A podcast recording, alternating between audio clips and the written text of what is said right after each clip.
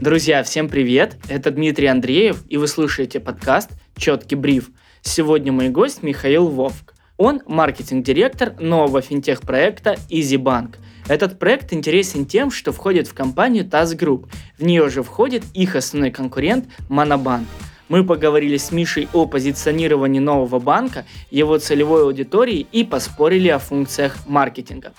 А еще у меня появился первый партнер. Это онлайн-журнал о бизнесе, технологиях и маркетинге Вектор Медиа. Приятного прослушивания и отличного вам дня!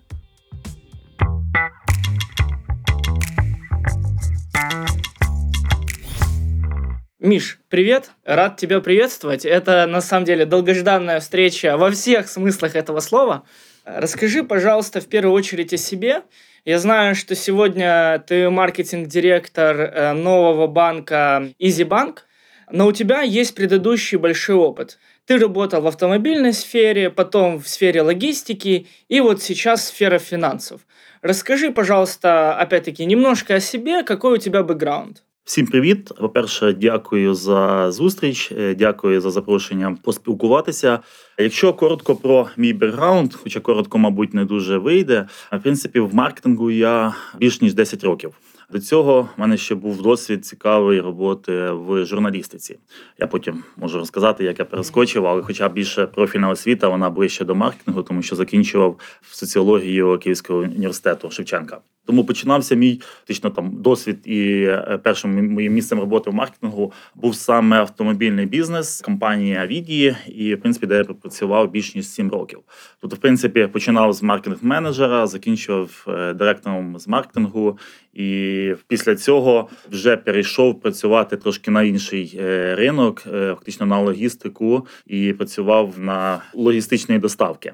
І вже після цього я вже попав в новий проект, хоча навіть я його називаю там, да, можливо, це і фінансовий сектор. Хоча для мене це більше все таки it сектор, тому що все таки EasyBank – це фінтех-проект, і переважна більшість фактично нашої команди, нашої компанії це якраз it персонал, і переважна більшість ми робимо займаємося тим, що якраз розроблюємо новий продукт, новий it продукт. Звісно, є банківська надбудова, і є люди, які глибоко сидять е, і мають банківський бекграунд. Але фактично, якщо ми говоримо про нову команду EasyBank, то це новий фінтех-проект який створений окремо від е, банку спільно з групою ТАС. І фактично зараз я якраз сконцентрувався на роботі саме в Візібанк. У тебя такой хороший бэкграунд. Где ты учился? В университете? Как ты узнавал, что такое маркетинг? Потому что для Украины это относительно новая профессия. Я закінчував університет Шевченка, факультет соціології. Угу. І в принципі, Це близько, да. Да, чим прекрасна соціологія, тому що вона дає розуміння роботи з цифрами. І, взагалі, якщо ми говоримо про маркетинг, то маркетинг там основна складова це все-таки робота з даними, робота з цифрами. І без цього я вважаю е, нікуди, тому що в принципі багато хто розуміє, що маркетинг це там це про високе, чи це про те, як щось придумати цікаве. Ні, маркетинг це в принципі це цифри. І якщо ми говоримо про саме освіту, то да, дійсно там працюючи в навчаючись в університеті, пішло це розуміння, да, що потрібно працювати з цифрами. Хоча на останньому курсі так склалося, що я почав працювати працювати в журналістиці. Mm-hmm і досить сильно, досить довго я пропрацював в журналістиці. Був цікавий бекграунд, і знову ж таки робота в журналістиці дала дві цікаві речі. По-перше, це вміння працювати з даними, з великою кількістю даних. І це дійсно зараз, от аналізуючи вже попередній період, вважаю, що це був дуже класний період. Інший період це досить гарні зв'язки і досить гарний ком'юніті, тому що дійсно там для журналістів двері відкриті майже всюди, і хоча там в молодому віці, але це дало змогу спілкуватися з цікавими людьми розширяти свій бекграунд, подорожувати, бачити багато, побувати в багатьох відрядженнях цікавих. І в цілому, якби це так досить сильно е, ну, збагачує внутрішній світ. І після цього, вже коли останнє моє місце роботи в журналісті був головним редактором британського журналу Кар в Україні. Це uh-huh. міжнародна ліцензія, яка видавалась на той час в 12 країнах. Я був самим молодим головним редактором. Це був дуже крутий кейс. Там працювати з британською журналістикою було дуже класно. Фактично, ми близько року готувалися до лончу саме проекту. Фактично, сам журнал це 180 сторінок такого класного глянцю. Завдяки цьому ти зрозумів, фактично побачив новий рівень журналістики, тому що до цього були інші реалії. Але в принципі, криза восьмого року вона внесла корективи, і компанія, фактично, яка інвестувала в цей проект, вона змушена була закрити ряд своїх проєктів, призупинити спочатку, а потім закрити. Тому я змушений знову ж таки був думати, куди рухатись далі. Але після того, як я попрацював в британській журналістиці, я зрозумів, що повертатися вже до в українську журналістику. Так, да, воно вже було якось не дуже цікаво. І я тоді вирішив, що окей, я залишаюся. Мені цікавий автомобільний ринок, uh-huh. але я зайду трошки з іншої сторони, саме вже більш профільно, і фактично так я попав в автомобільну компанію, де фактично займався.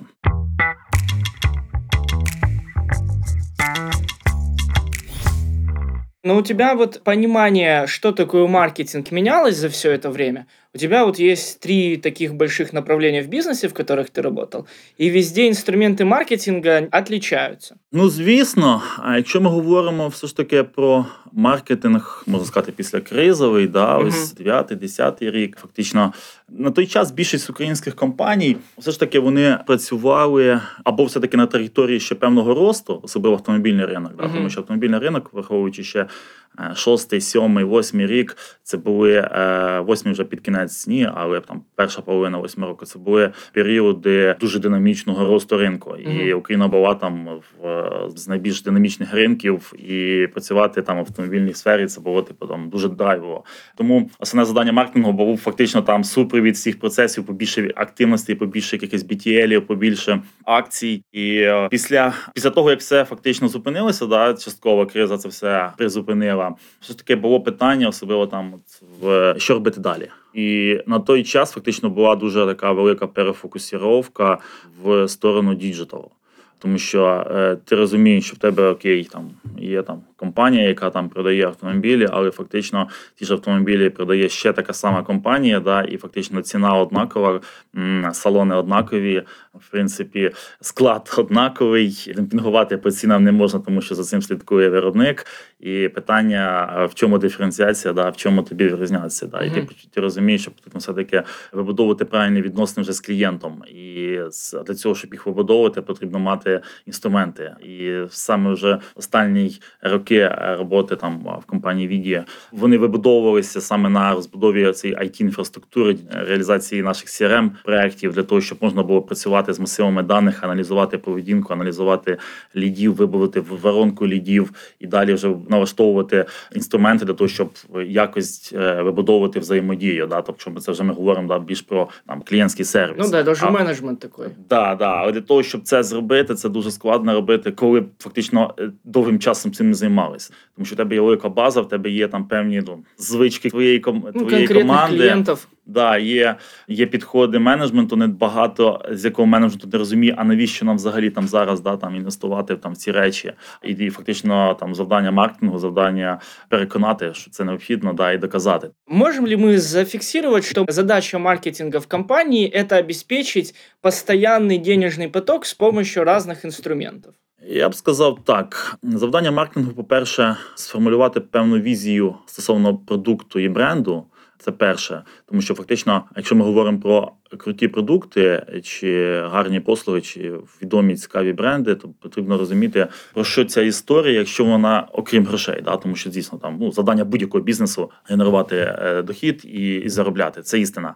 Але якщо ми говоримо про хто ми, окрім того, що ми ще заробляємо гроші, це має бути сформована ця візія. Завдання маркетингу сформувати цю візію і фактично нести її, берігати її. Да, Це можна сказати так, щоб її розумів в першу чергу команда, щоб її розумів і топ-менеджмент, і з іншої сторони носити її до клієнта. Це перша складова. Інша складова це в принципі забезпечити да, безприбійний процес певного розвитку в плані нових сервісів, да, нових продуктів, нових е, якихось цікавих фішок. І для цього знову ж таки е, необхідно мати змогу е, постійно аналізувати дані. Тому тут знову ж таки завдання маркетингу розбудувати ту систему, яка дозволить в режимі фактично реал-тайм бачити, хто твій клієнт, е, бачити, надавати можливість фактично працювати сегментами, угу. вибудовувати, тобто оцифрувати.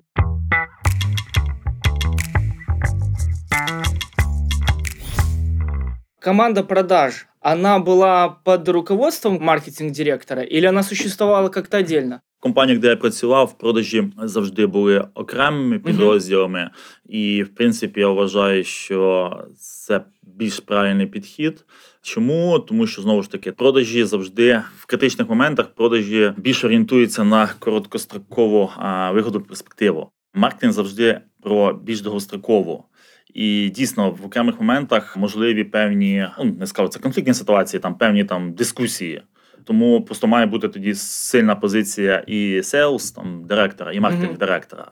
Якщо є сильний sales директор, і маркетинг директор, тоді якби все good. Якщо вони можуть договоритися. Ну так, вони можуть домовитися. Да, є в принципі CEO компанії, який може знову ж таки там в певні моменти ну або стати на чийсь бік, або регулювати да, або регулювати їхні відносини в українських реаліях. Набагато частіше зустрічається, коли позиція маркетингу набагато слабша.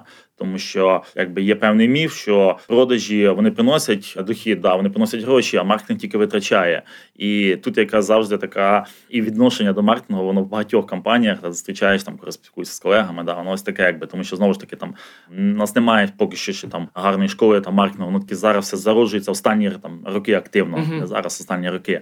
І в цьому плані в багатьох компаніях там функціонал маркетингу він зведений там до якихось там банальних замовлень поліграфії, хоча це зовсім не про інше. С тобой согласен, да, это немножко как ножом э, прям в сердце, но я считаю, что это такое настроение, оно все-таки меняется, и действительно маркетинг, он становится более значимым в крупных украинских компаниях.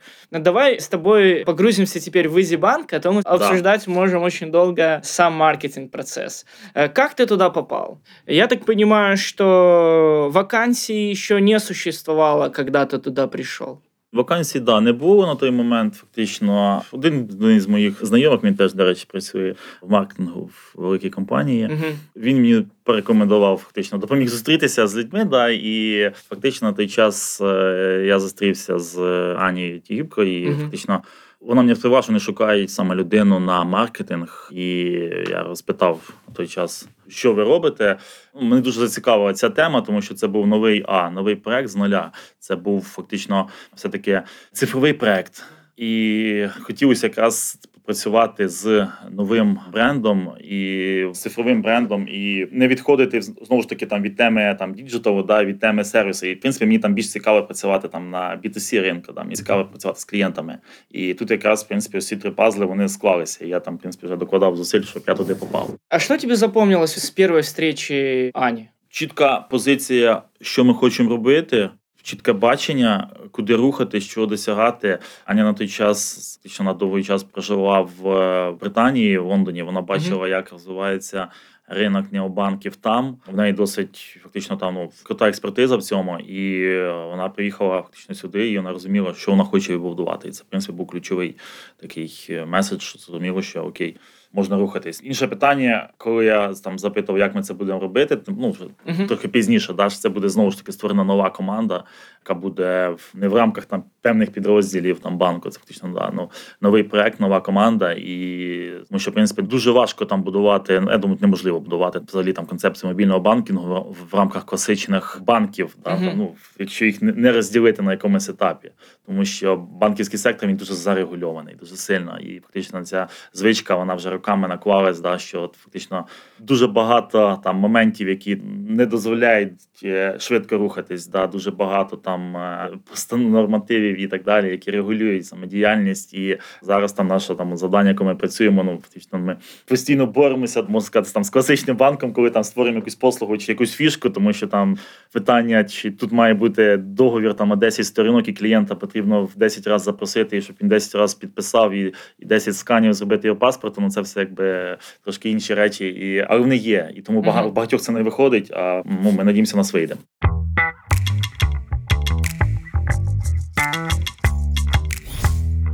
Ты вот э, из более устоявшихся бизнесов пришел в стартап на тот момент. Ну и сейчас это еще стартап, то есть вы пока инвестируете деньги. Да, да. Как ты с этим свыкся. То есть я понимаю, что у тебя в предыдущих бизнесах была команда, был какой-то бюджет, была какая-то возможность более широкое действие. Здесь у тебя все зарегулировано государственными органами. Я еще не знаю про команду, но спрошу чуть позже, насколько она большая. Но, но я так понимаю, что на этапе там, первой встречи, понимания того, что ты хочешь работать в компании, еще ничего практически не было, и нужно было все строить. Про зарегульованість, да, я вже це знав трохи пізніше. Попозже, да. Попозже, да, пізніше.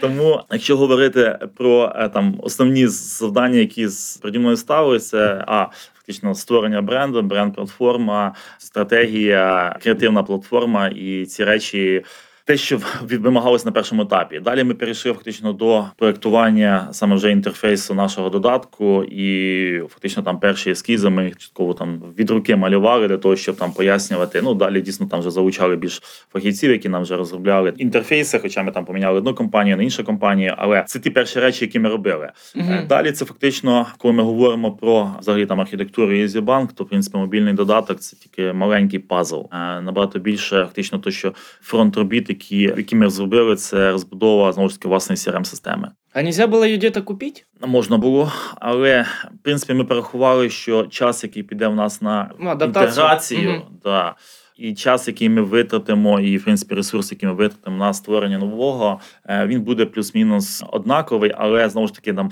зовнішній продукт нам було б набагато що, мабуть, довше і складніше інтегрувати в внутрішні системи банку, тому що в принципі там завдання до crm системи, яке ми ставили, е, яке я ставив, і це перше в режимі реал-тайм, фактично бачити ну, всю аналітику поведінкових особливостях клієнта, як він юзає картку, е, як він користується банківськими продуктами, воронка по кредитному ліміту, воронка по завантаженню, воронка по типам транзакцій, кешбек у тебя позиция больше подходит там как продукт оунер или продукт менеджер, чем маркетинг директор. И мне кажется, что в форматах там стартапов, небольших команд, тем более если это связано с IT направлением, это абсолютно оправдано, потому что тебе нужно залазить во все процессы для того, чтобы увидеть, где там узкие места в них находятся. Наразі під час роботи вже над проектом EasyBank, я вже працюю над ним трошки більше року. Угу. Дійсно, у нас е, структура команди вона поки що не має дуже чітких рамок.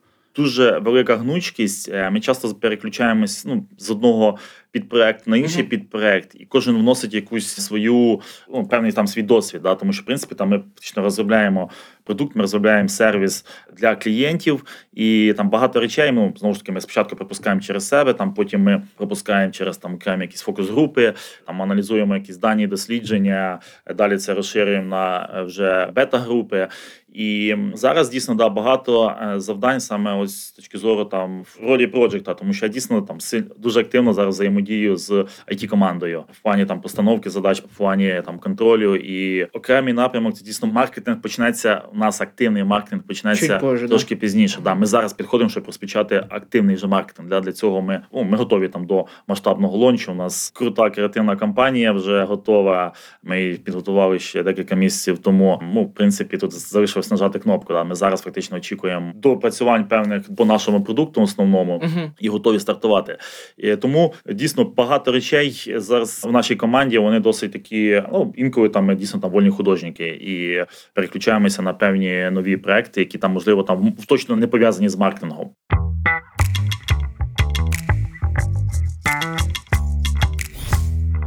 Мой следующий вопрос относительно эффективности. Как ты считаешь, вот такая гибридность команды, она хорошо сказывается на бренде? Либо же если каждый человек занимался своим, там, условно, делом своей задачи, то это бы лучше позволило ему э, быть ну, более ефективним. На етапі розвитку, на етапі, коли створюється продукт, основна фактична вимога до створити продукт. І в принципі, е, я вважаю, що вся команда вона має в першу чергу працювати над тим, щоб продукт вийшов, щоб продукт з'явився і щоб продукт був класним.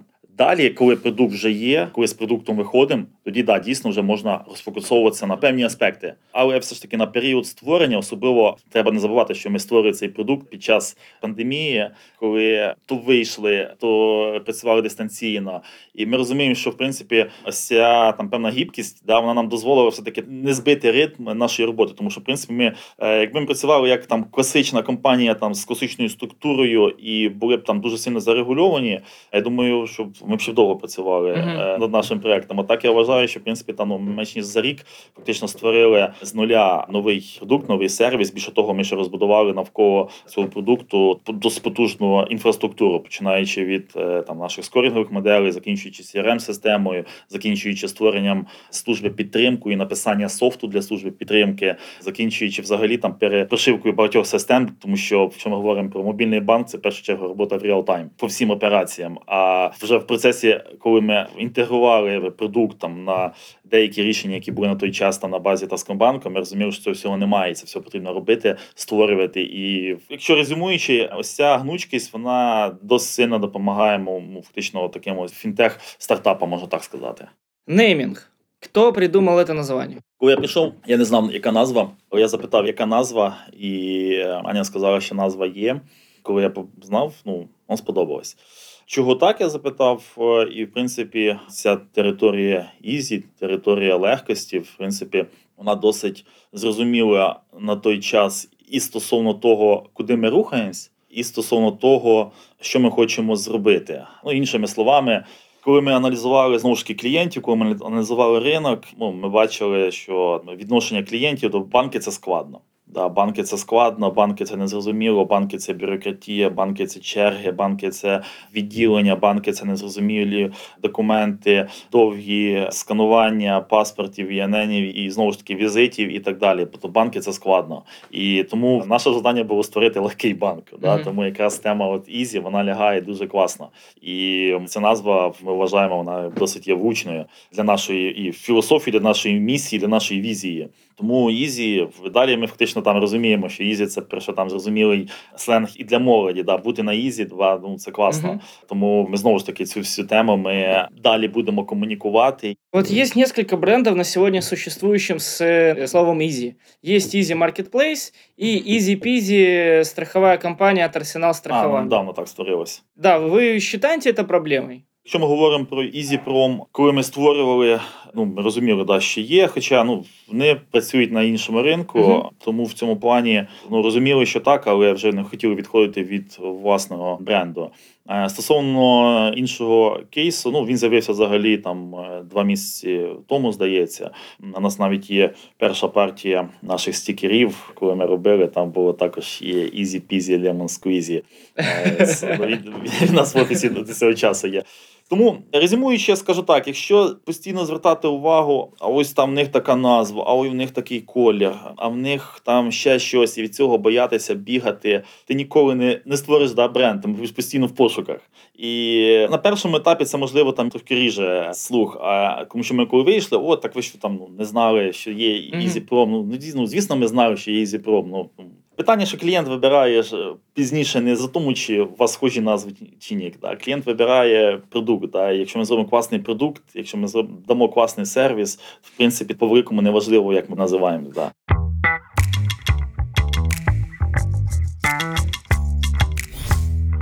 Назови, пожалуйста, 5 изи фактов банка, чтобы они соответствовали неймингу. Ну, то есть, что будет в банке происходить гораздо проще, чем в каких-то других, либо чем у ваших прямых конкурентов? Ну, по-перше, easy реєстрація і взагалі щоб отримати картку. А в принципі, да, ми дійсно там йдемо по процесу дистанційної подачі документів. Ми ось під час останньої конференції побачили дослідження. Британці робили про скільки потрібно кліків зробити, щоб стати клієнтом банку. Вони там наводили аналітику по європейським продуктам: Monzo, Starling Bank, Revolut. Ми порахували, в нас вийшло там 35-38 кліків. Фактично, да, це для того, щоб від початку вводу номера телефону, закінчуючи там окей, картка готова. То в Монзо, там в Старлінг і в інших банках приблизно на такому ж рівні. Е, тому перше, це реєстрація. Да, і взагалі... Слушай, а можеш, пожалуйста, сравнити? вот у вас 38, А у ваших ближайших конкурентов, либо там у Приватбанка? Ну, в Приватбанка зовсім інший процес. Все таки для того, щоб стати клієнтом, що ми говоримо клієнтом з нуля, да, угу. в Приваті невозможно отримати карту в онлайні. В онлайні, ну фактично, якщо це перший клієнт, якщо ви перший раз, вам прийдеться прийти в відділення і в відділення подавати документи, сканувати угу. паспорт, там е, окремо подавати заявку на кредитний ліміт. Хорошо, а у ваших прямих конкурентів? Е, яких? Ну, є Монобанк, Спортбанк. Там там дистанційна подача, і фактично моно вони да, вони перші, хто фактично це реалізував. Ну да, ну у них теж 38 кліків. Я не рахував детально, але ага. процес дуже ну, дуже схожий. Можливо, він там він подібний. Він угу. подібний і в нас, і в них. Більше того, зробити менше вже неможливо, тому що є певні норми регулятора. Хорошо, спасибо. Остальні чотири easy факта. Ізі кешбек. Ми зробили кешбек на все 1%, і в нас немає ніяких фактично обмежень стосовно там кешбеку, ні стосовно категорії, ні стосовно мінімальної суми зняття, ні стосовно максимальної суми там до накопичення в місяць. Кешбек не згоряє. Ми надаємо кешбек покупки в супермаркеті, квіти, таксі, АЗС, е, авіа, ЖД. Весь перелік, і знову ж таки, його не потрібно активовувати. Тобто, в принципі, немає. Ну тобто, ти транзачиш і ти отримуєш 1% свого кешбеку, більше того, отримуєш е, чистими. Тому що коли фактично вже кешбек ти виводиш, да, ти як оскільки це твій дохід, ти сплачуєш ще е, Налоги. да, да, податок. Тобто ми зробили так, що фактично ми нараховуємо трошки більше, що коли клієнт знімає, він отримує чистий 1% кешбек. Ми вважаємо це чесним кешбеком. Знову ж таки, це територія easy, тому що це зрозуміло. Багато компаній, багато продуктів на ринку зараз далося ну, ейфорія цифр, да? кешбек 20%, кешбек 30%, там, кешбек ще на щось. І ти коли починаєш розбиратись в деталях, ти розумієш, що ну насправді там кешбек 20% на одну із операцій при сумі замовлення там там-то, там-то, uh-huh. ну тобто є маса, але маса но. Наше завдання було от зробити максимально зрозумілий е, підхід в плані кешбеку. Да, І фактично для нас е, ну, це було там важливою складовою, і ми це зробили. А откуда береться кешбек? Кешбек це, в принципі, там, е, якщо ми говоримо про складові, завдяки яким там банк може там чи продукт може заробляти, це в принципі там кредитні продукти і інтерчейндж від платіжних систем. Угу. Фактично, поки що у нас там інтерчейндж від платіжних систем. Що таке інтерчейндж? Це певний відсоток, і платіжна система тобі повертає при кожній транзакції. Тобто це там невеликі там суми, але фактично тому банки зацікавлені да, якомога більше проводити транзакції. Ну, фактично, да, да, да. Це MasterCard и Visa? Так. Угу. Переважно. То есть, условно, MasterCard и Visa отдают какой-то процент обратно банку, и банк этот процент забирает не себе, а отдает людям. Либо там частично да, себе, да, частично да, людям. Да, да, да. А, я не знал, если честно. Спасибо, класс. Зараз є багато розмов е, про те, що можливо там інтерчендж е, буде змінюватися. Якщо він зменшиться, тоді дійсно буде проблема з кешбеком дуже для багатьох. Угу. І тому що придеться тоді перебудовувати модель. Вас немножко раздражает конкретно даже тебя то, що часто сравнивать з монобанком? Та нічого. Моно вони були першими, вони зробили там класний продукт, і фактично планку підняли досить високо. І тут питання виключно ну в конкуренції. Хоча ми наразі там розуміємо, що ставимо за за цілем конкурувати більше з класичними банками. В першу чергу це Приватбанк. Тому що для цього у нас є певний ну набір переваг, які дійсно там ми можемо протиставляти е, саме там до продуктів аля там Приватбанк. Монобанк и Изибанк, они фактически принадлежат одному и тому же банку. Трошки не так. Ну, они входят в банки в банки, и ті банки входять всі в ТАС Груп. Е, ну, так, так. Ми працюємо на ліцензії Таскомбанку, Моно на ліцензії Універсал банку, але фактично це окрема команда. і... Ні, е, команда, я маю в виду, що владелець, вообще, вот самый-самый фінальний, или там несколько владельців, Они одинакові. Ну, я не розум... не до кінця знаю там структуру власників Монобанку, тому тут краще зверніться там до них. Я таки говорю там ті дані, які я знаю, так як ви, да, то що фактично там вони працюють на ліцензії Універсалбанку, і вони працюють як окрема команда, з якою ми, ми не пересікаємось. Ми створені фактично як е, також як окрема команда. Ми працюємо на ліцензії Таскомбанку і фактично створені теж як окремий фінтех в рамках групи ТАС.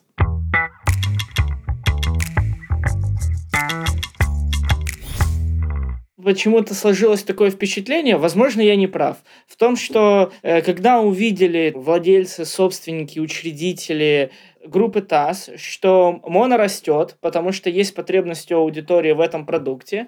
Они поняли, что сосредотачивать в одном продукте всю аудиторию платежеспособную, ну, как бы не очень хорошо для бизнеса. Безусловно, что-то там условные владельцы монобанка прямые, они там себе решат и захотят там поменять свой банк на какой-то другой, и группа ТАСС останется без этого проекта и без этих людей. И они решили немножко, как Макиавелли говорит, разделяй и властвуй. Насколько мои ощущения правдивы, как ты считаешь? Ну, я відповім так. В Україні зараз дійсно банківський сектор перебуває в фактично в такому процесі перетікання з офлайну в онлайн. Те, що тут створюються нові мобільні банки, це логічно і це є закономірним процесом. Тому що в нас на ще так не так давно було там близько 20 тисяч відділень. На сьогоднішній день їх близько 7 з чимось тисяч відділень, банківських відділень. То, в принципі, офлайн він він змінюється. Да, І клієнти, а клієнти починають більше користуватися саме там цифровими сервісами. Да, Клієнти хочуть в смартфоні мати продукт, який дозволить їм не тільки перевіряти баланс, а перевіряти перекази, відкривати депозити, робити обмін валют, відкривати кредитні картки і так mm-hmm. далі. І так далі, і так далі. І знову ж таки, ці клієнтам логічно, що з'являються нові мобільні е, банківські продукти. От і вони можливо далі будуть з'являтися. Інша справа, хто з цих продуктів фактично буде ну залишиться на ринку і буде дійсно там боротися за долю. Це є закономірно, що в Україні є там фактично там ну два сильні гравці, да там можливо три. Це є нормально, і тому що там, наприклад, в той ж Британії там близько 80 необанків. Угу. Тобто, і це нормально, що в Україні з'являються нові мобільні банківські продукти. В кінцевому випадку від цього виграє клієнт, і це зараз закономірний фактично йде процес. Почему-то я считаю, что это очень круто с точки зрения бизнес-организаций, но сейчас все цифровые банки принадлежат группе ТАСС. Даже тот же Спортбанк, насколько я понимаю, они каким-то образом тоже относятся к Таскомбанку та дійсно та інформація, яка була нещодавно, хоча банк цей, проект створювався окремо. Я до кінця не ну, не, угу. не можу коментувати ці речі, оскільки там я не залучений до цих процесів. Все, я тебе да. услышал. Тогда тогда и не погружаемся. Возвращаемся к Изибанку. Ваша целевая аудиторія. Хто эти люди? Хороше питання. Ми фокусувалися на широку аудиторію. В першу чергу це молоді люди, активні користувачі digital, цифровими сервісами, це регіони, це широка аудиторія. У нас було досить там дискусійне питання на етапі розвитку, на етапі там створення, да, чи все-таки йти в якусь вузькосегментну аудиторію, да, чи чи все-таки йти на широку аудиторію. І ми прийняли там рішення і рухатись на широку аудиторію, тому що ну, створити певний продукт під окрему вузьку аудиторію, я вважаю, там досить така ну, неправильна стратегія. І коли ми говоримо зараз якраз про того, кому потрібен наш продукт, в принципі, звичайному пересічному громадянину, mm-hmm. да, молодим людям, які готові в смартфон перенести банківський додаток і використовувати фактично смартфон для там банківських своїх операцій. Ну, банківські операції, можливо, так звучить занадто по офісному, да, використовувати той набір е, опцій і дій, які їм потрібні щодня. А що їм потрібно щодня? Поповнити мобільний, перекинути гроші мамі, платити комуналку, відкрити там, мати певний кредитний ліміт, е, знову ж таки, мати нормальний саппорт по сервісу, не ходити в відділення, взагалі просто і швидко відкрити картку. І знову ж таки, щоб це був не тільки великі міста, але і регіони. Тому що ми там чітко вважаємо, що ну, в регіонах фактично зараз ще досить великий сегмент, який не покритий. І ми будемо активно рухатись е, саме в регіони для того, щоб там розширювати мережу точок, е, для того, щоб там будь-який клієнт е, міг, потенційний клієнт міг легко отримати картку там з мого кур'єра чи забрати її самостійно. Тому ми говоримо про широку аудиторію. Знову ж таки, воно це пов'язано з тим, що якщо вводиться більш широкому сенсі, змінюються звички поведінкові самих клієнтів клієнти там вже зараз. Ну там моя мама також оплачує комуналку, наприклад, з телефону, хоча вона там не не є активним діджитом і юзером, але типу, вона розуміє, що це зручно і це класно. І далі тільки фактично ця аудиторія буде рости як з молоді, так і більш старшого віку, які також будуть більше операцій проводити саме в смартфонах, якщо говоримо про там про певні там банківські платіжні mm-hmm. операції.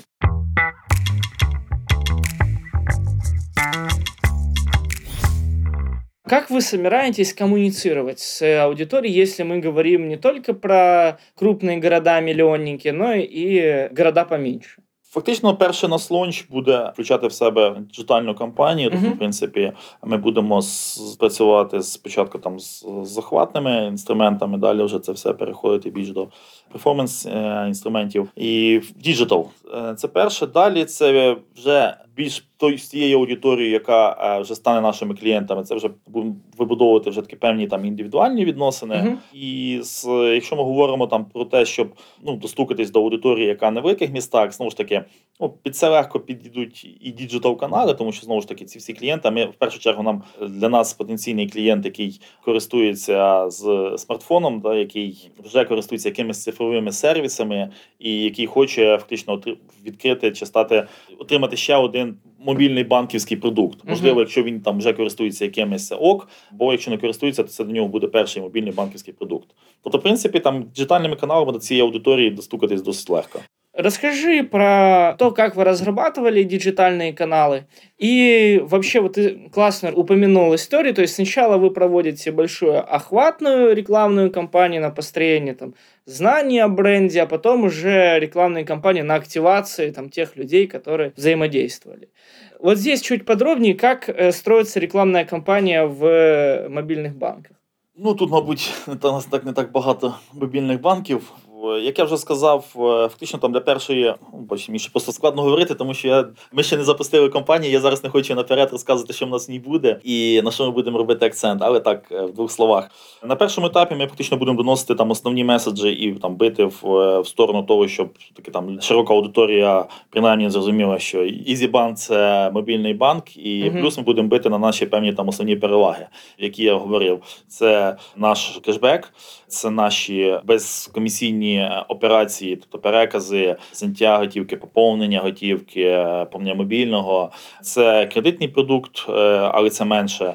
І наш е, саппорт, наша служба підтримки. І там ще певні Ну, емо- е, це- емоціональні моменти, про які я зараз там не буду говорити, які ми будемо Вот, это доносити. самое интересное. Рациональный ты упомянул, а эмоциональный. Це треба бачити. Це я думаю, що вже зовсім скоро ти це побачиш. І е, ну, ми дійсно там залучали класну команду. Ага. Класного там режисера з Британії, який нам там допомагав робити наші креативні ролики, але ну зовсім скоро побачите. А з яким агентством работали?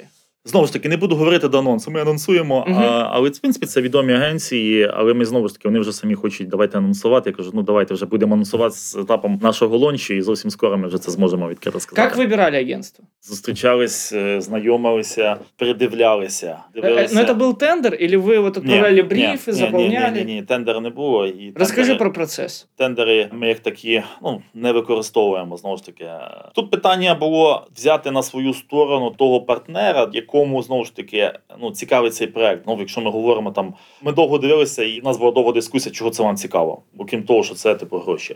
Ми довго дивились, наскільки той хід там думок і та візія ц- тої компанії співпадала з нашою. Мгм. Да? І саме в цьому фактично ми там виходили на якусь якісь певні там знакові моменти, які для нас були важливими в прийнятті рішень. Тобто не можу сказати, що це там виключно питання там чисто фінансових е, речей. Тобто, це було перше зрозуміти, що а нам з цими людьми буде комфортно працювати, а їм з нами. Нам було зрозуміти, чи є в них певна там експертиза, да, і знову ж таки, як вони пропонують рухатись по цьому проекту. Нам потрібно було зрозуміти, хто буде вести нас як команда. Конкретно хто буде там з фактично зі всією командою, тому що я це мій там взагалі підхід. Там я завжди перед тим як там, вибирати там працювати з якимись партнерами, хочу там розуміти всю команду, яка буде залучена до нашого проекту. Тому що в принципі там історії можуть бути по-різному. Да? Там то можна класно зустрітися там з е, SEO чи з там з ним ідеологом. Далі там твій проект передається кудись, і ти не розумієш, де він живе. Тому Да, понимаю, есть такая проблема. Да. Достаточно часто, кстати. тому фактично ось за допомогою цих факторів ми вибирали наших, ну вибираємо наших угу. Там партнерів, з ким ми рухаємося. А, Принаймні на першому етапі. Далі Слушай, видно. круто. Я уже сам очень жду лонча этой рекламной кампании.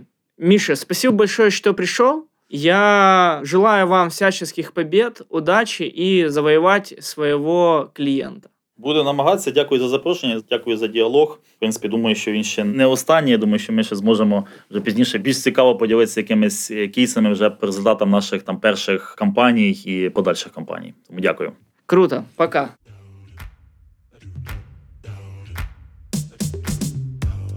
Спасибо, что были с нами. Услышимся в новых выпусках четкого брифа. Встречаемся каждую неделю по вторникам на Apple Podcast, SoundCloud, Megago и Spotify. Пока-пока.